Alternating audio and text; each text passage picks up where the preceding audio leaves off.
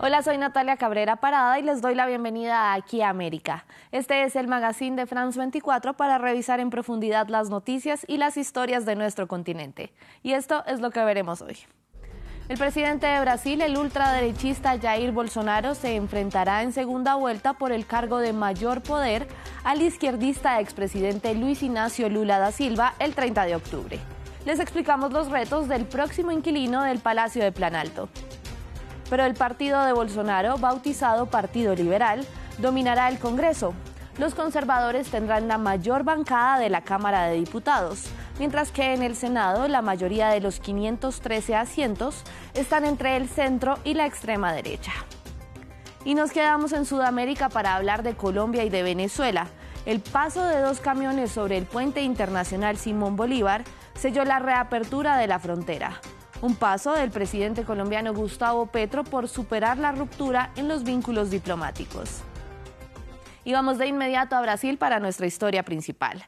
Eran 11 los aspirantes a la presidencia, pero la contienda era claramente un cara a cara entre el actual presidente de ultraderecha, Jair Bolsonaro, y el expresidente de izquierda, Luis Ignacio Lula da Silva. Lula no obtuvo los votos necesarios para ganar en primera vuelta, por lo que deberá enfrentar nuevamente a Bolsonaro el próximo 30 de octubre. Bolsonaro, un escéptico de la pandemia y a quien a menudo se le llama el Trump suramericano, mostró más fuerza de la que pronosticaban las encuestas y quedó solo cinco puntos porcentuales por debajo del exmandatario. El presidente acusa a Lula de haber liderado el gobierno más corrupto de la historia del país. Lula dejó el cargo en 2010 con una tasa de aprobación del 80%. Esto fue antes de ser encarcelado por corrupción, una condena que luego anuló la Corte Suprema. Mientras que el exmandatario acusa a Bolsonaro de destruir el país y su legado. Y yo siempre achei que a gente ia ganhar essas eleições. Siempre creí que íbamos a ganar estas elecciones y lo que puedo decir es que vamos a ganar estas elecciones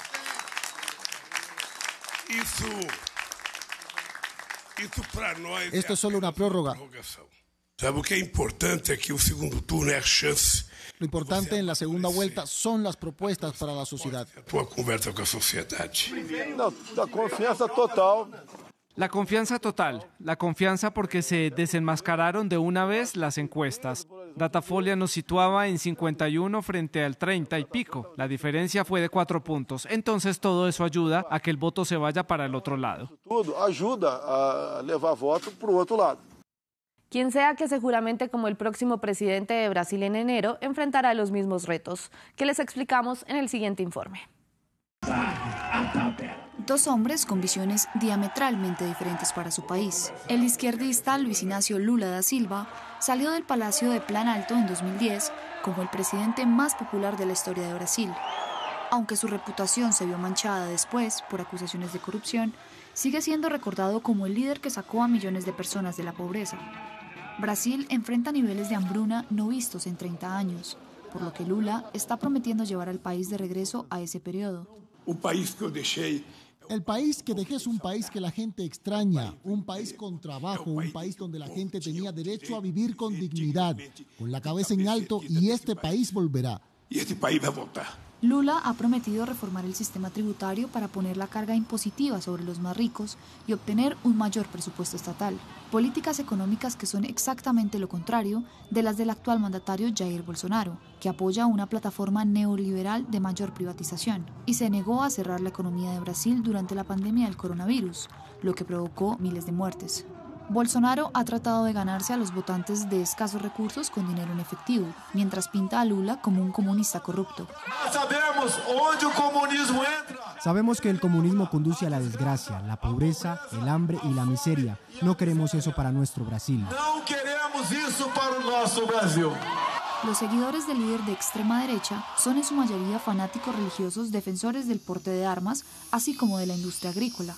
Los agricultores aprecian su eliminación de la protección de los territorios indígenas, mientras que los evangélicos se sienten atraídos por su campaña centrada en la defensa de la familia tradicional. Bolsonaro ha estado sembrando dudas sin fundamento sobre el sistema de votación electrónico de Brasil, lo que genera temores de que se negaría a aceptar la derrota.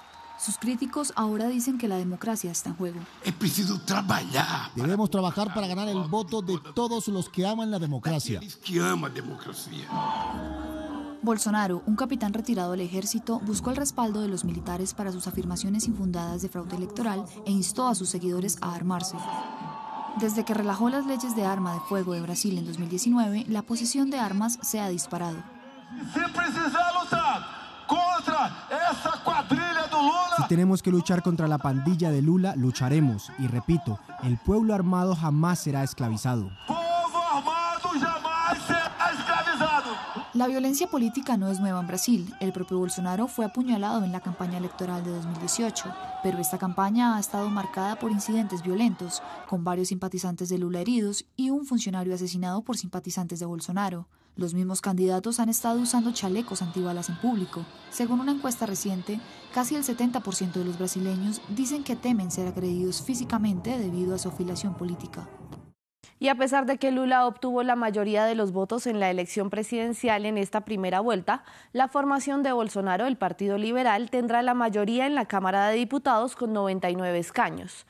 Y aunque la izquierda logró algunos avances, como la elección de las primeras diputadas trans e indígenas, el Congreso seguirá siendo mayoritariamente masculino, blanco y de derecha. Desde Río de Janeiro, nuestra corresponsal Valeria Sacone nos explicaba cómo quedó la composición del Congreso.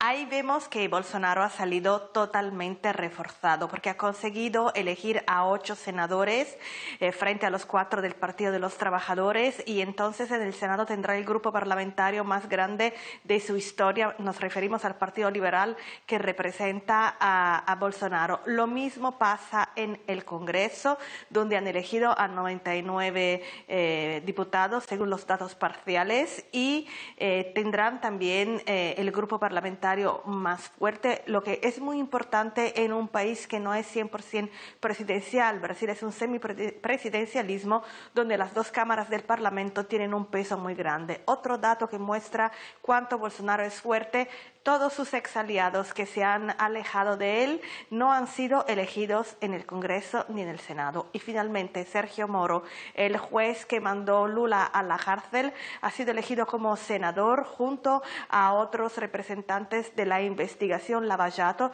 lo que, lo que también demuestra que una parte de Brasil no se fía de Lula y no ha olvidado los escándalos de corrupción.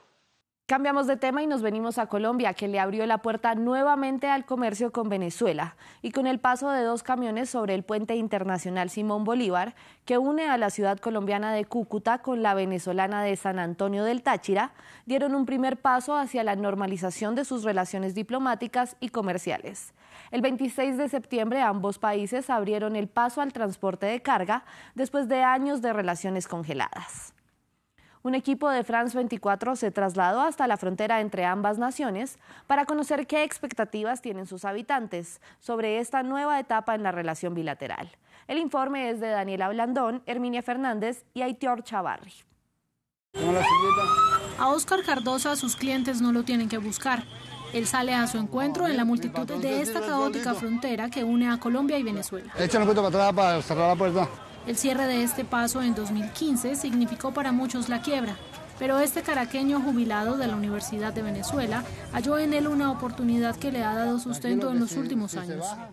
Por la misma necesidad de la persona de transportarse de, San Antonio acá y de aquí a San, de San Antonio a la parada y de la parada a San Antonio. Porque eso, porque no había manera, había que pasar pie. Por lo menos él es una persona que no difícil que cruce el puente.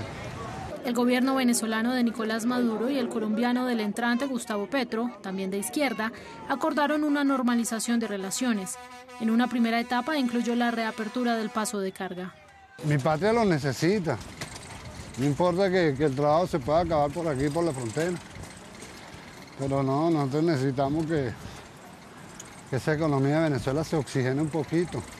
Por el momento la medida no incluye el tránsito de carros particulares, ni de transporte intermunicipal.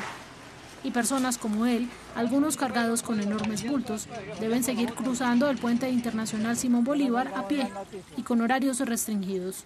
Ah, bienvenido a Venezuela. Welcome Venezuela. Sí, welcome. Pero lo que para unos es una luz de esperanza, otros lo ven con un optimismo discreto. Olga Muñoz administra una empresa de transporte en el lado colombiano de la frontera. De aquí a Pamplona y de Pamplona a Seipiales. Soy una mujer de 57 años que desde los 23 años estoy trabajando antes, desde los 17 años trabajo y vivo en Venezuela. Yo soy una inmigrante más, salí de última, pero o sea, nos tocó salir por la situación. Confía en que el panorama podría ser distinto, pero en el fondo lo que espera es un cambio político en Venezuela. Que el gobierno se termine de ir, se vaya. Pues la verdad. De otra manera no. Me parece que fue un, como algo de protocolo, que pasó el camión con los cables del acero y ya. De repente me va a mejorar en el sentido de que van a poder mis hermanos venezolanos comprar unas cositas acá, pero está la Guardia Nacional al otro lado, ¿cierto? ¿Y qué hace la Guardia Nacional cuando usted lleva un bultico de mercado? Aparte de que le sale más caro, entonces la Guardia Nacional va a querer que usted pague impuesto de lo poquito que usted está llevando. Como Oscar y Olga, otras 30.000 personas cruzan a diario esta frontera invisible. Otros miles lo hacen, y es posible que por un buen tiempo más, por las rutas ilegales, hoy más vivas que nunca en una frontera común que se extiende a lo largo de 2.217 kilómetros. Y sigamos hablando de Colombia, y es que alrededor de 300 joyas precolombinas fueron repatriadas desde Estados Unidos.